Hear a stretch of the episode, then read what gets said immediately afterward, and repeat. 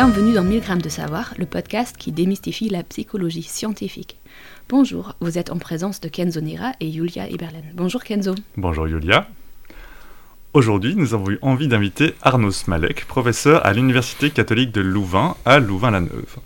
Dans ses recherches, Arnaud travaille entre autres sur la question du bilinguisme. Il s'intéresse à l'impact de l'apprentissage d'une deuxième langue, ou voire d'une troisième, sur les capacités cognitives des enfants, comme la mémoire, l'apprentissage, mais aussi la maîtrise des langages appris. Il s'intéresse aussi à l'interaction entre une éducation bilingue et certaines difficultés langagières comme le bégaiement. Cette thématique est particulièrement pertinente ici en Belgique, un pays avec trois langues nationales, et aussi avec l'environnement multilinguistique de Bruxelles où nous enregistrons cette interview. Bonjour Arnaud. Bonjour, merci pour l'invitation. Alors, peut-être pour commencer, euh, une, voilà, juste euh, établir les faits de, langage autour de cette table. On a Kenzo, qui est belge francophone, euh, qui parle anglais, mais sinon il est plutôt monolingue. Oui, je, suis, je fais partie des, des, Belges qui sont la honte de la Belgique. je, ne parle, je ne parle que le français. Voilà, il y a moi qui est même pas belge, et je, je, suis née en Allemagne, je parle allemand comme langue maternelle. Par contre, mes enfants, eux, ils parlent le français et l'allemand à la maison, donc ils sont bilingues.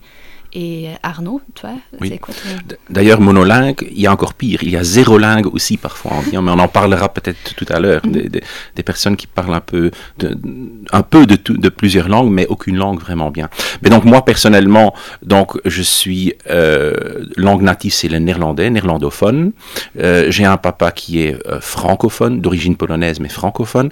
Donc j'ai une éducation bilingue néerlandaise française après, je, suis parti euh, bah, de la maison hein, euh, et le français s'est un peu diminué. Mais puis en revenant il y a dix ans à l'UCL, le français s'est réactivé. Et puis euh, voilà, je parle aussi assez bien l'anglais, donc disons néerlandais, français, anglais. Et quelques notions d'autres choses, mais ça, c'est pas important. Pour les, pour non-belges, l'UCL, c'est l'abréviation pour l'Université de Louvain-la-Neuve, qu'on connaît ici d'habitude. Voilà, merci beaucoup pour, pour ces informations. Et euh, justement pour rebondir sur l'apprentissage. Donc ça c'est la grande thématique aujourd'hui, c'est l'apprentissage de plusieurs langues, surtout chez les enfants. Sans rentrer dans beaucoup de détails techniques peut-être, est-ce que tu peux un peu expliquer euh, comment est-ce qu'on apprend une langue? Euh, En fait ce qui est intéressant à savoir c'est que déjà avant la naissance, le bébé va déjà faire certains apprentissages. Donc il va déjà capter la tonalité des langues qui l'entourent, même quand il est encore dans les dernières semaines avant l'essence de le ventre de la maman. On va par exemple voir que des bébés qui viennent au monde en Allemagne ou euh, en France auront des pleurs différents. Donc la tonalité des pleurs est déjà différente. C'est pas encore les sons fins évidemment, mais c'est c'est la musicalité du pleur qui est différent. Donc ça veut dire que le bébé a déjà appris quelque chose quand il est dans le ventre euh, de la maman. Ensuite, euh, la première année de, la vie du bébé va surtout être dédiée à l'apprentissage des sons, donc des phonèmes, on dit des sons de la langue. Le français, par exemple, est constitué de 37 sons seulement. Donc vous connaissez des centaines de milliers de mots, mais ils sont tous construits de seulement 37 sons. un, phonème, donc du coup un exemple, ça serait... B, par exemple, ou A. Hein, c'est vraiment juste les sons, donc ils peuvent être constitués de plusieurs lettres, mais c'est pas la même chose qu'un syllabe, c'est juste. Voilà. Oui, à la base, un mot est constitué de sons. Voilà. Et le français connaît 37 sons. il faut savoir ce qui est intéressant, chaque bébé vient au monde avec la capacité de discriminer tous les sons qui sont possibles. Quand on regarde tous les sons de toutes les langues dans le monde, on arrive à peu près à 1000 sons. D'accord? Et ce qui va se passer en fait au cours de cette première année, c'est que le système, le cerveau du bébé va s'adapter à encore seulement discriminer les sons du langage qui l'entoure. Donc il va passer d'un pouvoir de discriminer des, centaines, mille sons à seulement discriminer 37 sons, à savoir les 37 euh, phonèmes du français. Et pour le bébé qui, qui, grandit dans un environnement bilingue, eh bien, euh, il y a des autres sons, s'il est par exemple français, anglais, il y aura des autres phonèmes, des autres sons qui font partie de l'anglais mais pas du français, il arrivera à les discriminer euh, lui aussi. Donc il aura un répertoire euh, phonologique, si on veut, qui est un petit peu euh, plus large. Et donc, vers six mois, commencera aussi le, babillage. Ça veut dire il va commencer à produire certains sons aussi. Et on va voir que le, le bébé bilingue babillera des sons des deux langues, le bébé monolingue babillera euh, descend surtout de, sa langue, euh, ben, de la langue qui l'entoure si, si il est monolingue. Ensuite, donc euh, vers un an, le bébé produira son premier mot. Il ne sera pas encore produit correctement. hein. Il va simplifier la phonologie de ce mot, comment on le prononce. Il comprendra à peu près une cinquantaine de mots.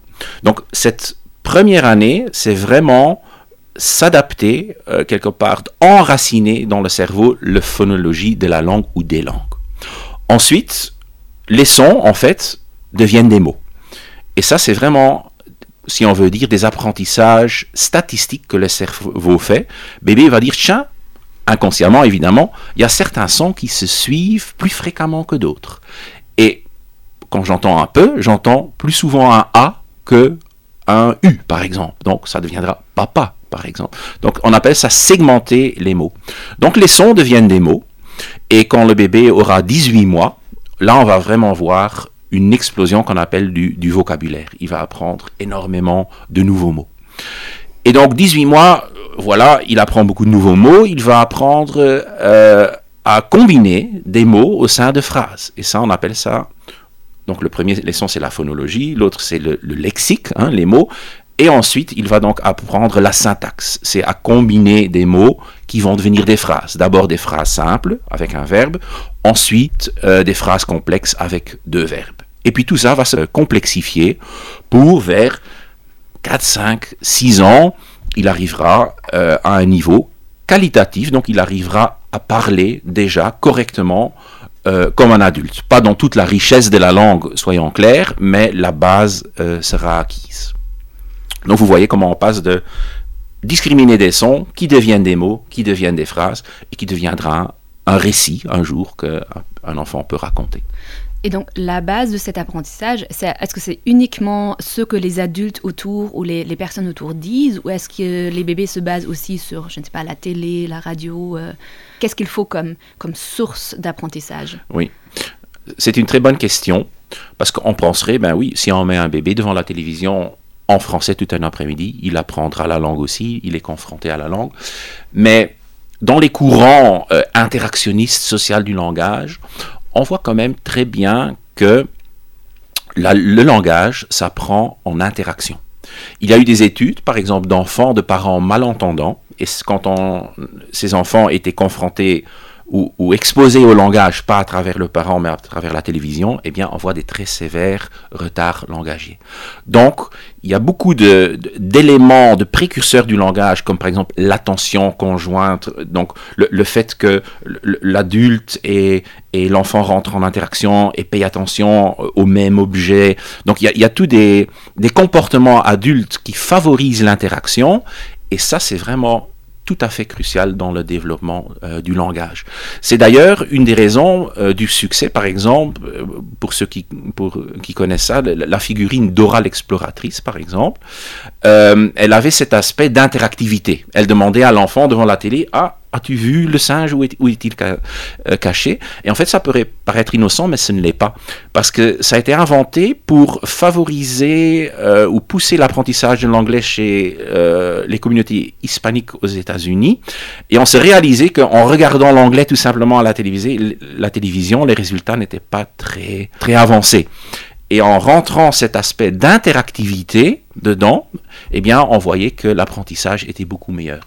Donc, la réponse est tout à fait oui. Euh, donc, euh, une confrontation passive au langage, ça donnera des résultats, mais pour vraiment bien acquérir une langue, et surtout une première langue euh, native au début de la vie, l'interaction avec l'adulte ou avec la fratrie est tout à fait essentielle. Du, coup, pour moi, il y, a, il y, a, deux aspects. Il y a le, langage et la communication. Et en gros, si je comprends bien, donc l'enfant apprend une langage pour communiquer plus que pour juste dire des, des beaux phrases, en fait.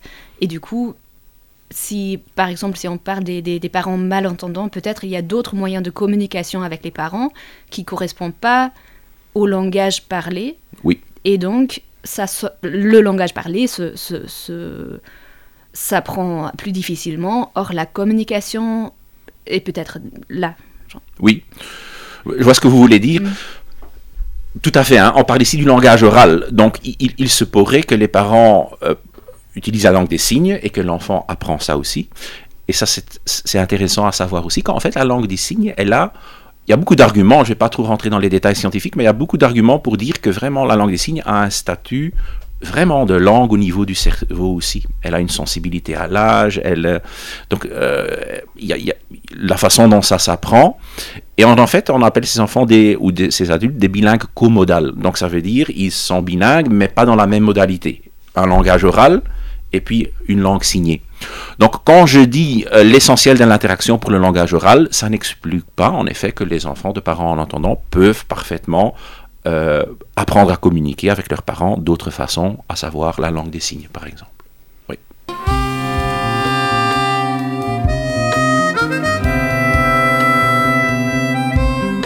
Est-ce que ce processus que tu viens de nous décrire d'apprentissage, est-ce qu'il est affecté du coup quand on apprend plusieurs langues en même temps?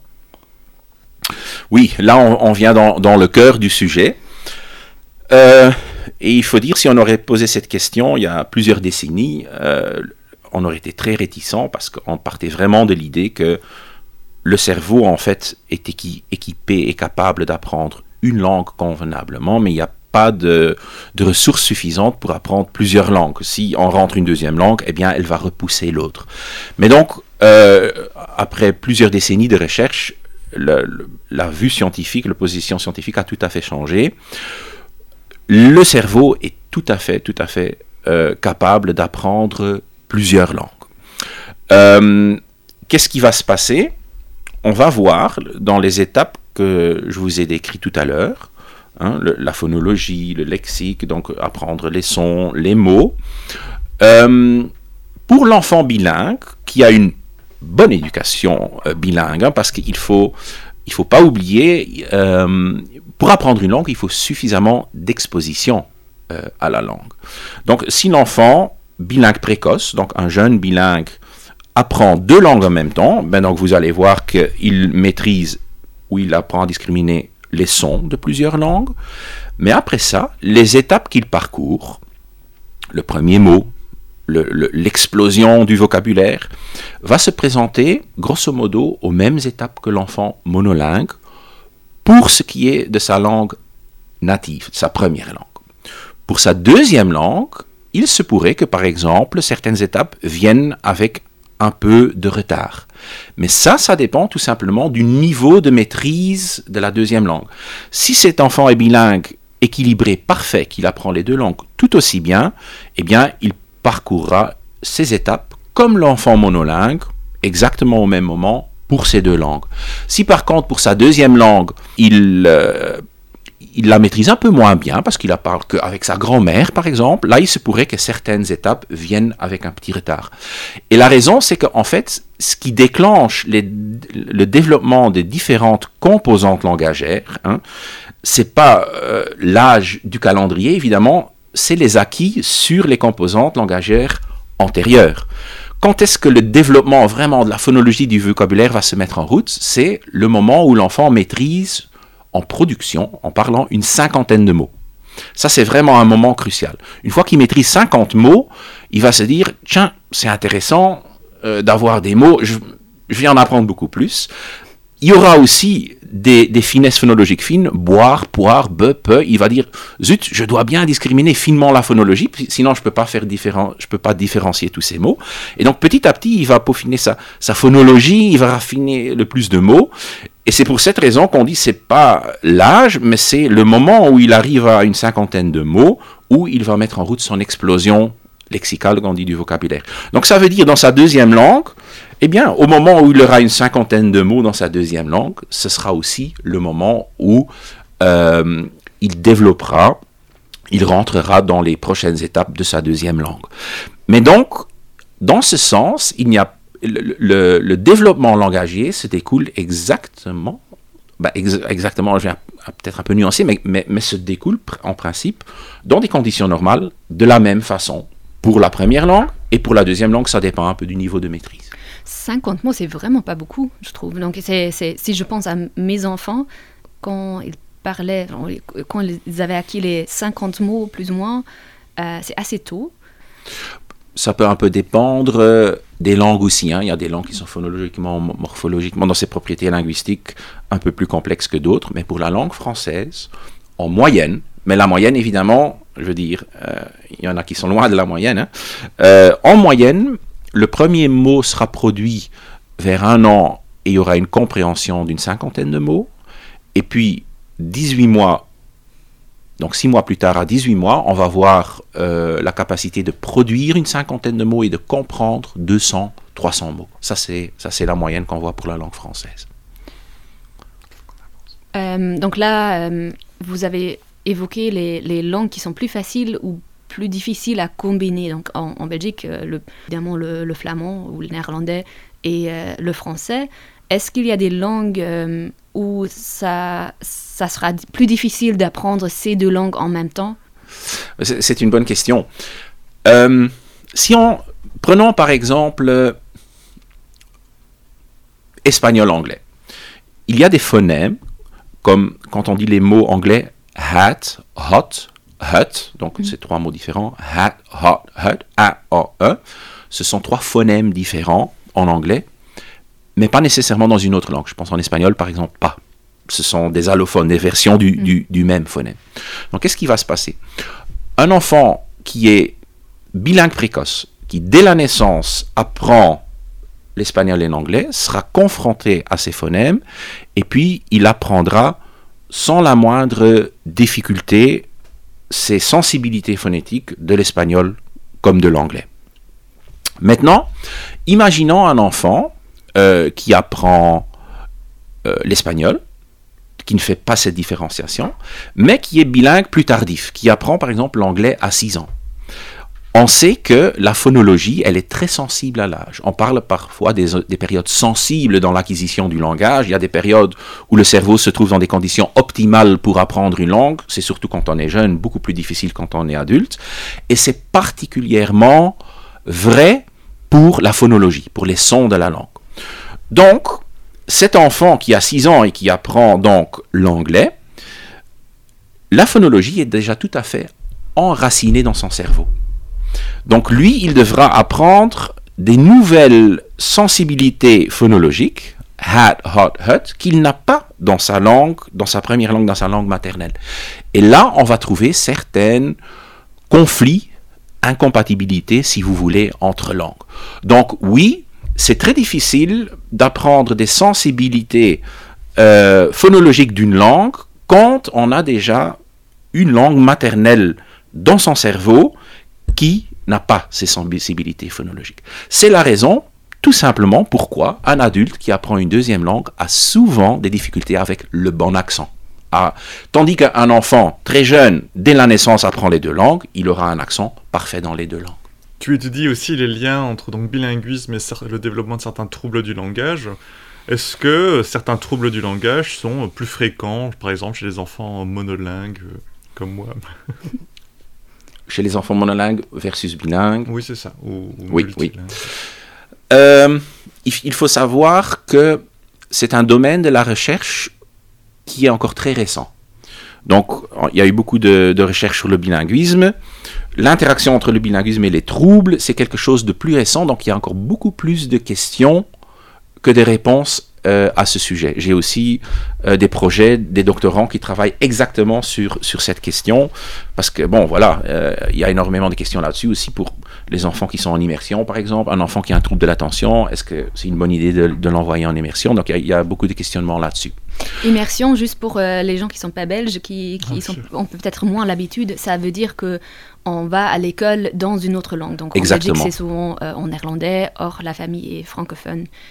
Oui, c'est aller à l'école et un nombre des cours est donné dans ce qu'on appelle une langue cible, donc pas la langue, pas le français, mais par exemple le néerlandais euh, ou l'anglais.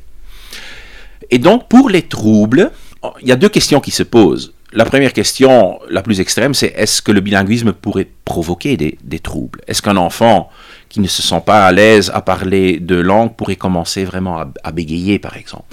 Euh, là, la réponse, elle est, elle est négative. Donc, je veux dire, les origines des, troubles, euh, des troubles langagiers, des troubles développementaux, ce sont des origines euh, aussi génétique, c'est héréditaire. Donc, donc c'est pas le fait de parler de langue qui va, qui va vraiment provoquer ces troubles.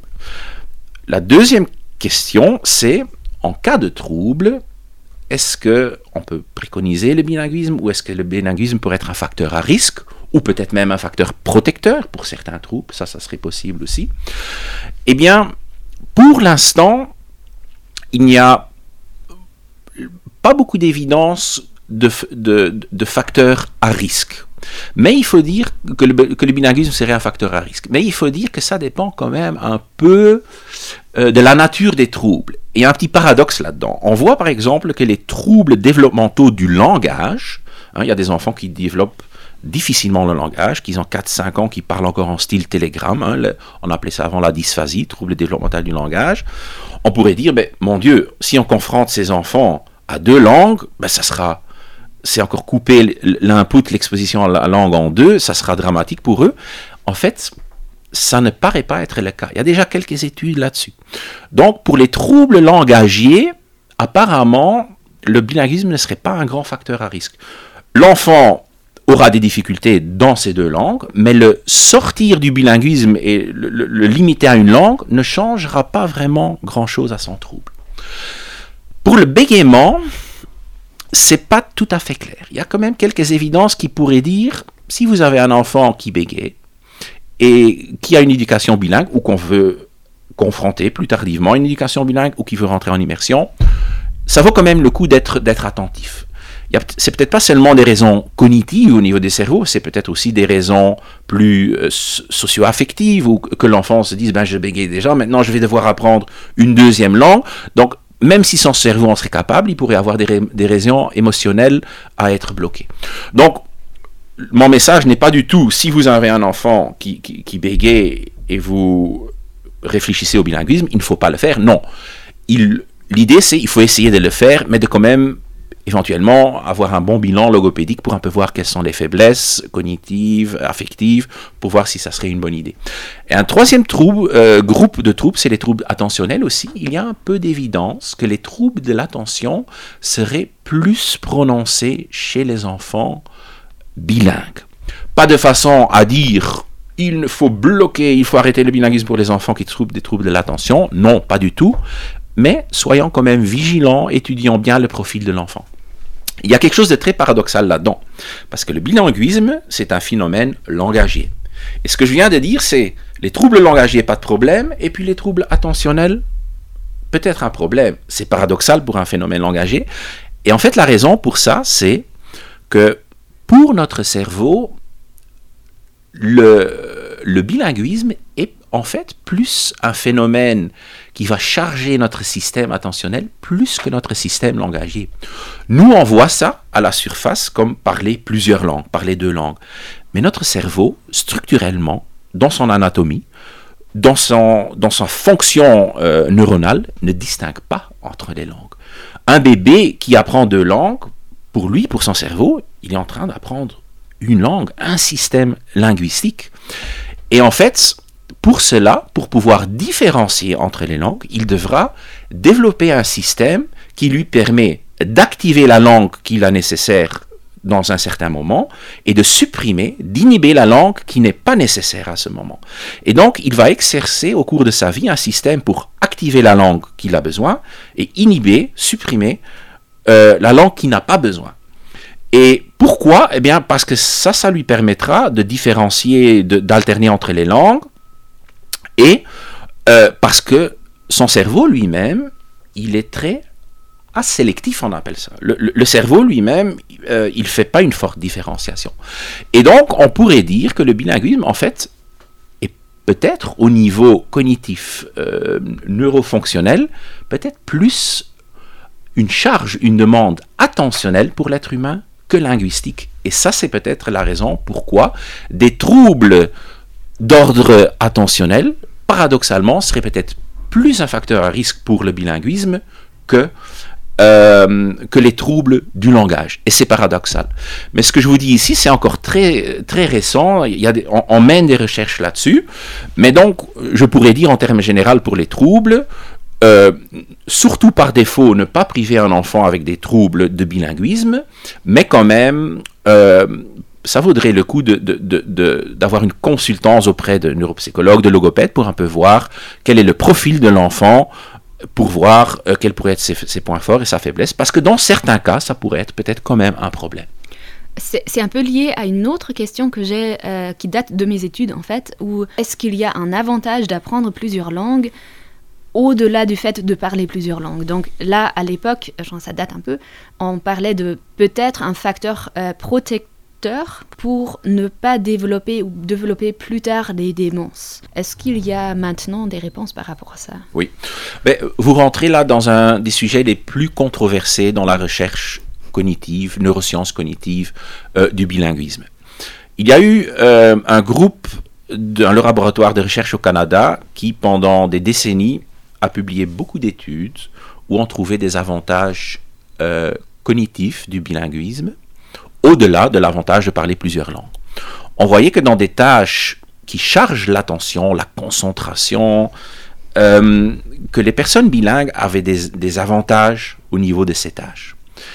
Mais c'est vrai que moi aussi, mais beaucoup d'autres labos en Europe ont essayé de, répliquer ces données, de, de, voir si on trouve la même chose. Et il y a eu pendant des années énormément de discussions. On n'arrive pas toujours, souvent même, on n'arrive pas à répliquer ce qu'on a trouvé au Canada. Alors on se pose la question, est-ce que c'est dû à des différences euh, du profil bilingue, de, l'éducation bilingue, euh, comment ça se fait? Euh, Donc la question actuelle, c'est un peu plus, quelles sont les conditions sous lesquelles se développent parfois des avantages au niveau du cerveau, au-delà de parler euh, plusieurs langues. Mais ça reste extrêmement controversé, ça reste très difficile euh, à trouver. Euh, il y a des efforts qui se font aussi entre chercheurs à joindre plusieurs labos pour essayer de, retrouver ces données. Et une des raisons, à un moment donné, on a dit aussi, c'est peut-être en, en science, c'est des, des billets de publication, parce que souvent quand on a une hypothèse et on trouve une différence qu'on recherche, différence monolingue, bilingue, on arrive plus facilement à publier ça dans les études, dans les journaux scientifiques. Si on cherche quelque chose, on ne trouve pas, on dit ah j'ai pas trouvé, alors dans les journaux ils disent ah c'est pas intéressant, vous n'avez pas trouvé. Mais en fait, ne pas trouver quelque chose, et je ne dois pas vous persuader de ça, tout à fait aussi intéressant de trouver une différence. Mais il y a 10-20 ans, on avait tendance à pas publier ce qu'on trouvait pas. Et ça, ça a augmenté la perception, les billets, de dire, ben oui, il y a une énorme différence. Mais oui, mais on publiait que, les différences. Donc voilà, long story short, parfois on trouve des avantages, parfois on ne trouve pas des avantages, dans des tâches de laboratoire, de concentration, d'attention. Hein. Mais là où ça devient intéressant, c'est où on se dit, ok, il y a des petits avantages, le, euh, le, cerveau du bilingue, c'est plus euh, focaliser, se concentrer, rester attentif. Mais est-ce que ça a des, implications au niveau de la vie de tous les jours ou est-ce que c'est juste un intérêt scientifique? Et puis il y a eu cette fameuse étude qui vient du même groupe du Canada où on est rentré dans les dossiers de personnes qui ont reçu un diagnostic de la maladie d'Alzheimer, de démence d'Alzheimer. Et on a regardé quel était l'âge de la manifestation des premières plaintes, de plaintes nésiques, d'oubli, problème de mémoire? Quelle est la période de la première consultation chez le neurologue pour ces plaintes? Et dans des, centaines et des centaines de fichiers, on a fait un groupe, les bilingues, les monolingues. On a apparié tout autre élément, hein, le niveau d'éducation, le, nombre euh, d'âge, euh, le nombre d'années d'éducation, parce que c'est important aussi. Et donc, après avoir tout contrôlé statistiquement, on a vu qu'en moyenne, les personnes bilingues se présentent à l'hôpital et ont les premières plaintes de troubles de mémoire avec un retard d'environ 4 ans euh, vis-à-vis de la personne monolingue. Donc ça veut dire que cet exercice tout au cours de la vie, de devoir activer, inhiber une langue, comme hein, vous parlez l'allemand, le français, maintenant vous parlez en allemand, maintenant en français, vous devez activer, inhiber les langues, et eh bien que quelque part, ça installe dans votre système, un, dans votre euh, cerveau, un système compensatoire qui va vous protéger un peu contre le déclin cognitif, contre le vieillissement cognitif, pathologique dans ce cas, de la démence. Ce qui va faire que vous allez remarquer des problèmes en moyenne dans la même situation avec quatre années de retard. Et ce qui est intéressant, c'est que quand on regarde les données neurologiques de ces patients, c'est que le comment dire les lésions, le, dégât, si on peut dire, au niveau du cerveau est le même. Donc c'est pas que le cerveau par lui-même neuroanatomquement est protégé, c'est vraiment des effets compensatoires dans le fonctionnement qui font ça. Et donc il y a eu puisqu'il y avait déjà cette crise de réplicabilité de ces données euh, au Canada, il y a des chercheurs en Europe aussi qui se sont dit, hmm, est-ce qu'on croit bien ça?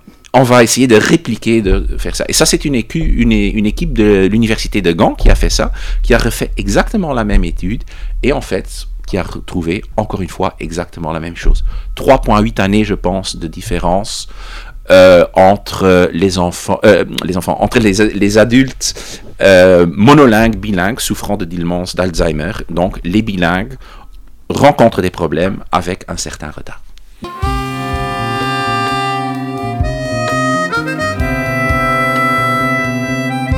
Il y, avait une question qui me, qui me taraudait et qui me tient, qui me tient un petit peu à cœur. C'est la question du lien euh, avec le background socio-économique et on se demandait tout à l'heure avec Julia, est-ce que finalement certains groupes issus de l'immigration, qui sont, on va dire, qui sont des communautés défavorisées, peuvent être, bilingues, mais le bilinguisme, c'est aussi un phénomène qu'on observe chez les gens très éduqués, etc., qui sont par exemple expatriés dans d'autres pays et tout.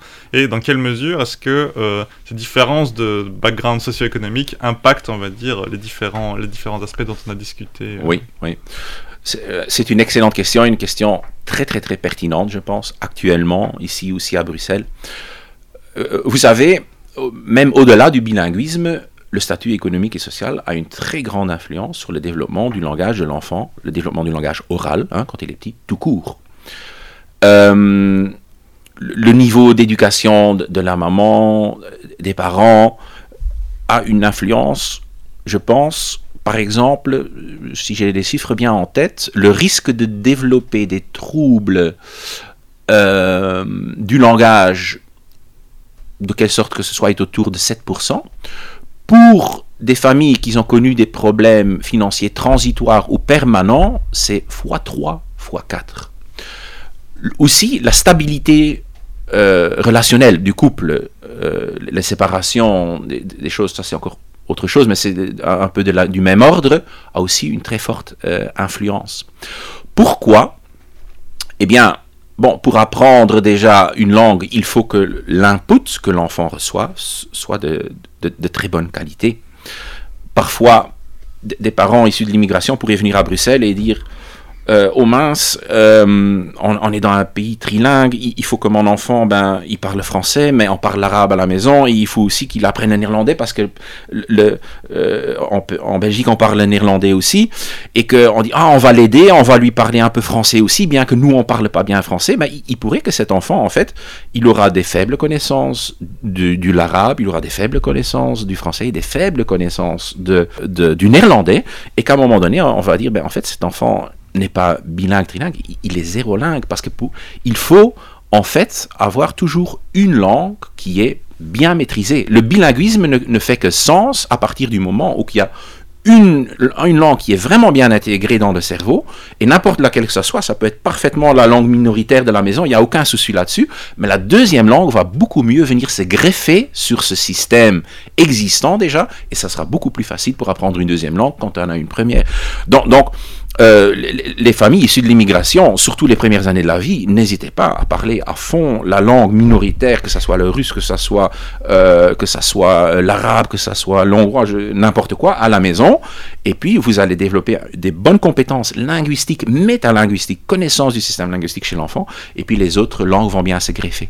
Et pourquoi est-ce que ce système ou ces, ces facteurs socio-économiques ont tellement d'importance? Eh bien, c'est parce qu'on voit que la lecture du livre à l'enfant, ça a toujours une influence très très très importante. C'est pas quelque chose d'innocent, lire le petit livre ce soir à, la petite enfant de, six mois et, montrer les animaux euh, dans le, dans le petit livre de lecture, on voit que ce sont toujours des éléments d'éducation qu'ils ont, euh, qu'ils ont une énorme influence sur le développement langagier de l'enfant et qui corrèle aussi avec le niveau d'éducation des parents ou le niveau socio-économique des parents qui sont peu à la maison, qui, qui, n'ont pas le temps de s'occuper de leurs enfants, vont avoir de cette façon un impact.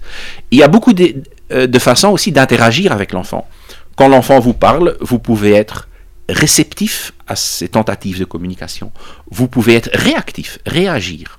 Vous pouvez euh, réphraser ce qu'il dit. Vous pouvez enrichir ce qu'il dit. Il peut montrer un objet, vous pouvez le labelliser. Ah, ça, c'est une, une porte, dix portes. Et ça pourrait paraître naturel de le faire, mais pas tout le monde le fait. Et surtout, beaucoup de personnes sont pas suffisamment conscients de l'impact que ça a sur vraiment le développement langagier de l'enfant. Donc la fratrie, les parents qui sont impliqués activement mais de façon aussi naturelle dans la vie de tous les jours à, interagir avec l'enfant, auront des enfants qui ont beaucoup moins de risques à, développer des retards ou des problèmes langagiers. Et ça, ce sont des choses qui sont liées au niveau statut économique euh, et social. Donc c'est vraiment pas la langue ou les langues en soi, et c'est peut-être même pas le il y a un lien avec l'éducation, mais ça se peut, par exemple, que c'est juste voilà, le fait d'arriver dans un nouveau pays, d'être surchargé par euh, les tâches, euh, la situation d'intégration, euh, le travail qui est demandé ou les, les, heures de travail, etc. Et qu'il n'y a juste pas suffisamment de ressources disponibles pour exposer les enfants suffisamment à une ou l'autre langue. Oui. Et évidemment, c'est dans ce cas très difficile à, donner des conseils généraux parce que le bilinguisme, c'est très hétérogène. Il n'y a aucun bilingue qui est le même dans, la situation. Mais si vous prenez une situation d'un enfant qui vient en Belgique, de, voilà, de Roumanie, il arrive ici à Bruxelles, il parle que, le roumain, euh, c'est déjà très bien qu'il parle une langue, parce que ça, c'est vraiment le, le, fondament sur lequel une deuxième langue va se construire. Donc, c'est déjà, c'est déjà très bien. Mais après, la rapidité ou la facilité avec laquelle il va apprendre le français, par exemple, dépendra de beaucoup de, facteurs. Euh, ça pourrait être des facteurs socio-économiques aussi, mais aussi euh, de l'éducation. Si c'est un enfant qui a 7-8 ans, par exemple, à ce moment-là, je pense, le mieux tout, c'est de l'immerger dans la langue qu'il soit confronté à la langue française, qu'il apprend de façon naturelle, implicite, en interagissant. Et les premières semaines seront très difficiles, mais vite, nous, vous allez voir quand même porter ses fruits, parce qu'un enfant, jusque l'adolescence, est dans des conditions vraiment optimales, on appelle ça hein, l'âge sensible dans l'acquisition du langage, ça se perd que vers l'adolescence. Donc toute cette période avant l'adolescence, l'enfant apprend comme un peu comme une comme une éponge. Donc euh, pour les enfants issus de l'immigration et qui en effet énormément de, difficultés à rencontrer, euh, un, bain de langue qui soit naturel euh, à l'école, peut-être pas seulement, allez peut-être aussi avec dans une classe où il y a des autres enfants qui peuvent euh, parler de roumain aussi, qui peut établir un pont avec la langue, ça c'est très bien aussi, mais, mais le plus possible quand même l'immerger dans la langue, parce qu'à travers l'immersion, c'est plus implicite. C'est pas ah ça ça veut dire ça, ça ça veut dire ça. Et c'est plus implicite, c'est plus naturel. On apprend moins consciemment et on sait à travers nos recherches aussi chez nous que c'est la façon dont l'enfant apprend implicitement et quand il apprend, implicitement, inconsciemment, il apprend mieux euh, et plus facilement que quand il apprend explicitement. Mais bon, voilà, ça c'est peut-être un petit détail. Merci beaucoup, euh, c'était vraiment très chouette. Merci Arnaud Smalek. Avec plaisir. Nous espérons que vous avez apprécié l'écoute de cet épisode de 1000 grammes de savoir en compagnie de Arnaud Smalek.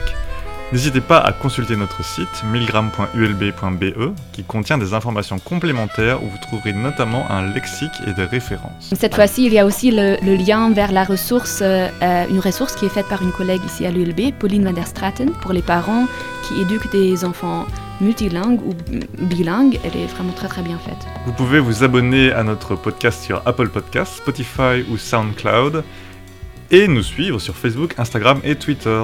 N'hésitez pas à nous faire savoir ce que vous pensez de ce podcast en nous laissant des étoiles sur Spotify, Apple Podcast et Facebook, ainsi qu'en nous contactant par mail via 1000 de savoir at gmail.com.